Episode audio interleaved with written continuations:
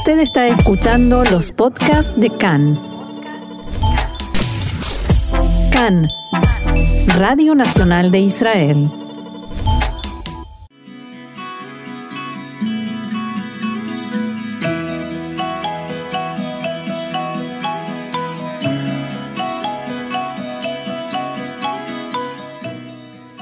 Café Literario, una pausa con buenos libros y la mejor compañía, con Orna Stoliar. Y aquí en CAN en español es momento de buenos libros, rico café y la excelente compañía de Orna Stoliar. Hola Orna, ¿cómo estás? Bien, gracias. ¿Y vos?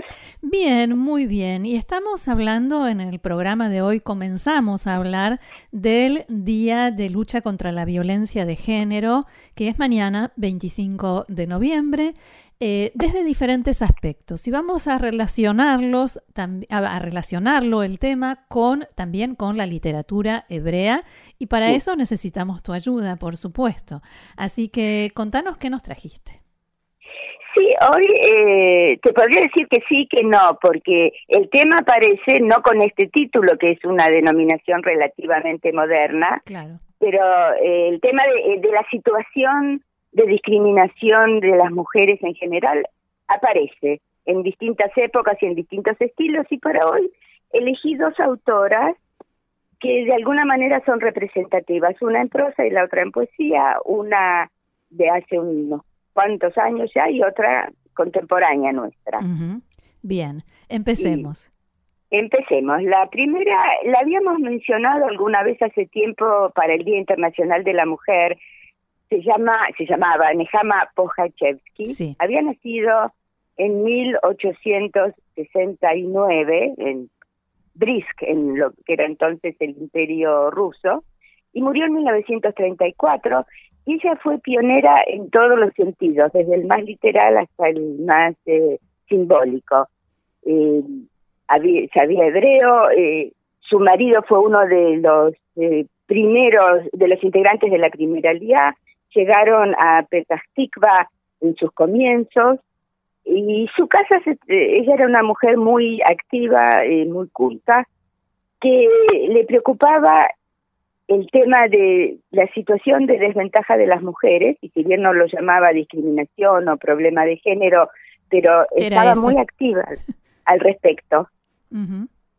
Eh, vivían en, eh, en una de las primeras eh, colonias agrícolas del Baron Hirsch, en Rillon Lechión, y ella fue muy activa en la comisión del, del, de la colonia de ese entonces, que en aquel momento las mujeres no tenían eh, voz y voto, pero ella logró no solo que la escucharan, sino que la que la tomaran en como representante para la comisión, mm. eh, abogaba a favor de las mujeres maltratadas. En esa época, lamentablemente, era un fenómeno bastante frecuente que todavía no desapareció. Y eh, además de todo, escribía. Y es muy interesante cómo presentaba el tema del maltrato de género a las mujeres en, su familia, en su trabajo. Lamentablemente no hay ningún texto de ella traducido mm. al español, pero hay un cuento que me parece interesante resumirlo muy brevemente, y se llama en hebreo Asoná Shel Asia, o sea, la desgracia de Asia, en que todo el cuento es una especie de monólogo interior. Ella habla consigo misma, recuerda situaciones, compara su pasado con el presente. Ella es una mujer de la Alianza Yemenita, sabemos que mucho antes del operativo Alfombra Mágica, en los primeros años del Estado, hubo una alianza del Yemen de gente que venía eh, con una concepción de sionismo religioso, no de sionismo socialista como los eh, las primeras aliot, y que estaban en una situación eh, económica y social muy difícil porque los discriminaban por porque no sabían yiddish, porque había las mujeres, muchas de ellas no sabían leer y escribir. Entonces ella hace referencia en sus pensamientos a, todos los episodios tristes de su vida. La, la familia, ella trabaja en tareas domésticas en la casa de una familia de colonos ashkenazim. Eh, un día que el marido va para a pedirle algo se burlan de él porque como hace trabajos pesados estaba sucio, tenía la, la camisa manchada Cuando vuelve a su casa el marido se enoja con ella porque llegó más tarde de lo que él quería y no alcanzó todavía a preparar la comida. Eh, cuando ella pregunta algo, quiere algo, el marido le dice que las mujeres no tienen que estudiar porque cuando estudian empiezan a tener pensamientos raros, por ejemplo. Raros, eh, propios. pensamientos raros significa pensamientos propios. Claro. no repetir lo que dice el marido. Y después descubrimos que en realidad había, ese era su segundo marido, que el marido anterior la había repudiado porque no podía tener hijos. O sea, la única función de las mujeres era tener hijos. Y este marido aceptó casarse con ella porque era muy bonita y muy trabajadora, muy laboriosa. Hmm. Entonces, cuando ella salía a pasear con la nena de la casa en la que trabajaba, él se enojaba porque eso presuntamente le quitaba tiempo a ella para atenderlo a él. Mm. Y avanzando el relato nos enteramos que de niña padeció una violación. O sea, aparece toda la gama, la discriminación social, eh, la violencia física y el abuso sexual, todo condensado en los pensamientos de una mujer joven, bonita, analfabeta pero inteligente y sensible. Todo muy, muy de vanguardia para esa época, ¿no? Para esa época era absolutamente revolucionario. Eh, lamentablemente, hoy en día esta autora está olvidada, mm.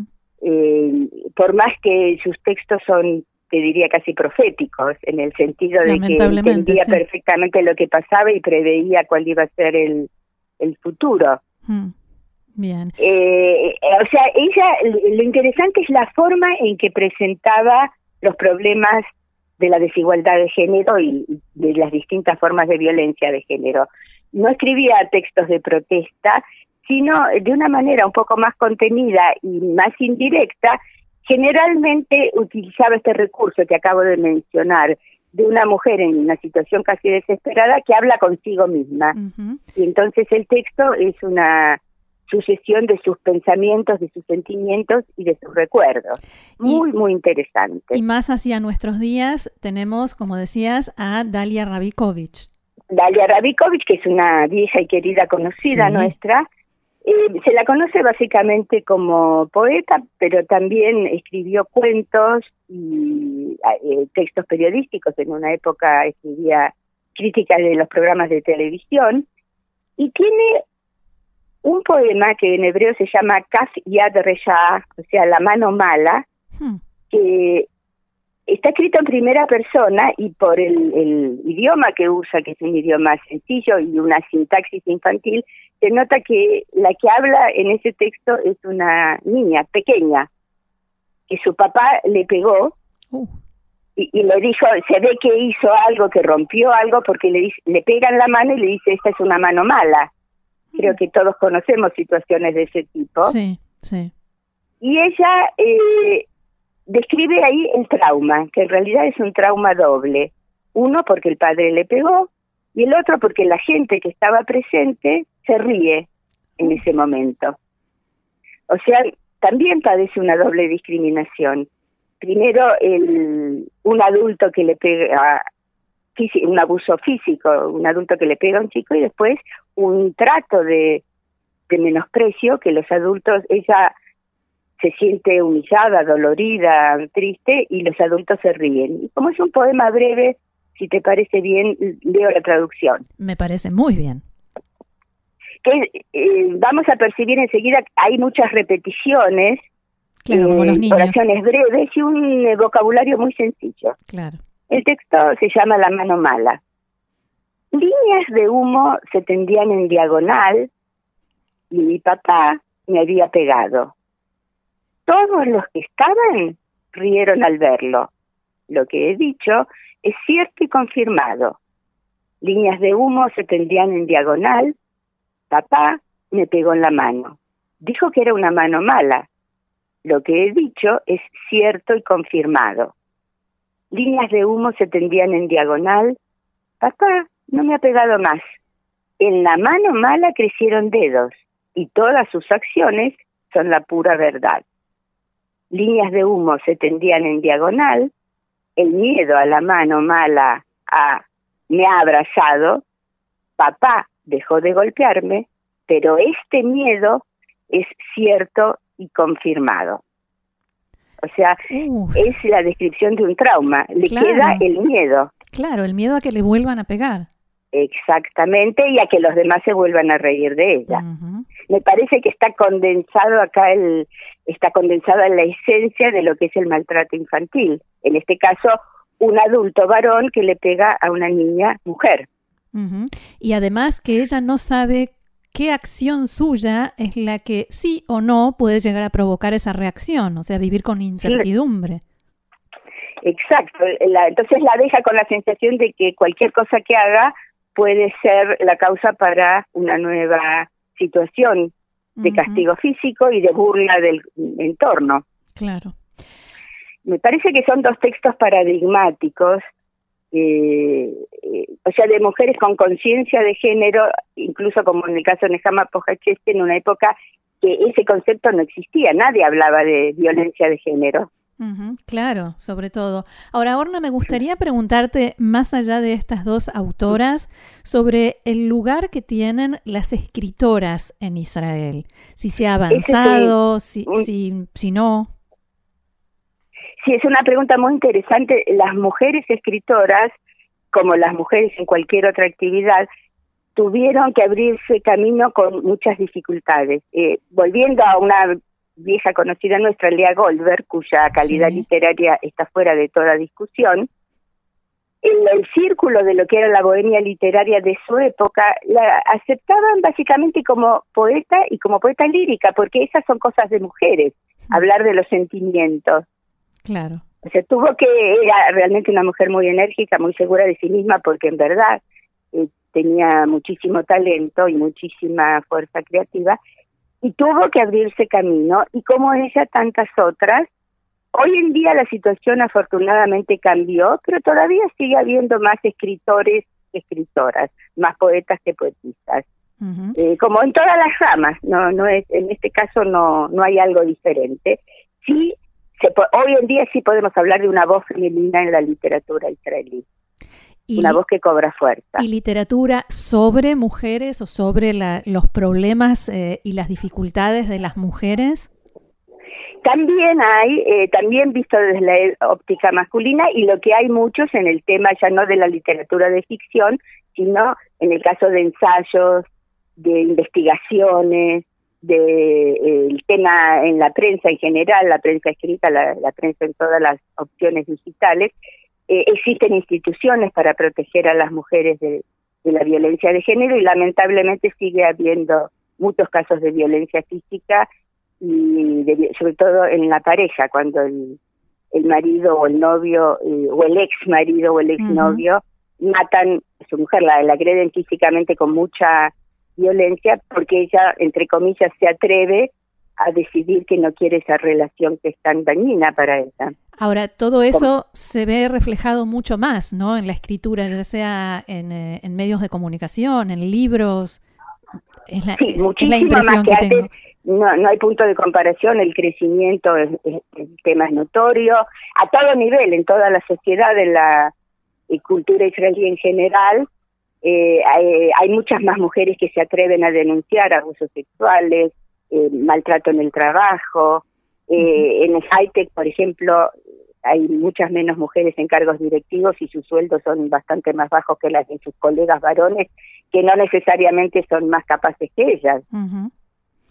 En la docencia sí sigue habiendo mayoría femenina, Sí, porque ser maestra es como escribir poesía, una cosa para mujeres. Exacto, o lo que se llaman las profesiones asistenciales, por ejemplo, trabajadores sociales, eh, psicólogos, enfermeras. hay, hay enfermeros, pero hay muchas más enfermeras que enfermeros. En la medicina y en el derecho, en el ámbito de abogados y jueces, sí se nota un aumento en la proporción de las mujeres que se dedican a estas proporciones y sabemos que hubo dos casos de mujeres que llegaron a presidir la Corte Suprema de Justicia. Así es. ¿Y qué pasa, vuelvo a la literatura, qué pasa con los premios literarios? ¿Está más equilibrado el reparto entre hombres y mujeres? Sí, eh, es una pregunta también muy interesante con respecto a los premios, porque los premios eh, indican claramente en cualquier rubro el reconocimiento social. Hay más que antes, es verdad. Hay más mujeres eh, premiadas que lo que había años atrás. Todavía no llegamos a un equilibrio, no digo la igualdad exacta porque no se puede hacer un cálculo matemático, esta vez una mujer, esta vez un hombre, pero todavía hay predominancia de escritores premiados, si bien aumentó el número de escritoras reconocidas y galardonadas. Muy bien, Orna, muy interesante, como siempre, más que siempre. Muchísimas gracias y será hasta la semana que viene con más libros y más café. Con mucho gusto y siempre eh, es bueno recordar que nos merecemos el lugar que nos corresponde por nuestras capacidades. Así es. Gracias, Orna. Shalom. Shalom, hasta pronto.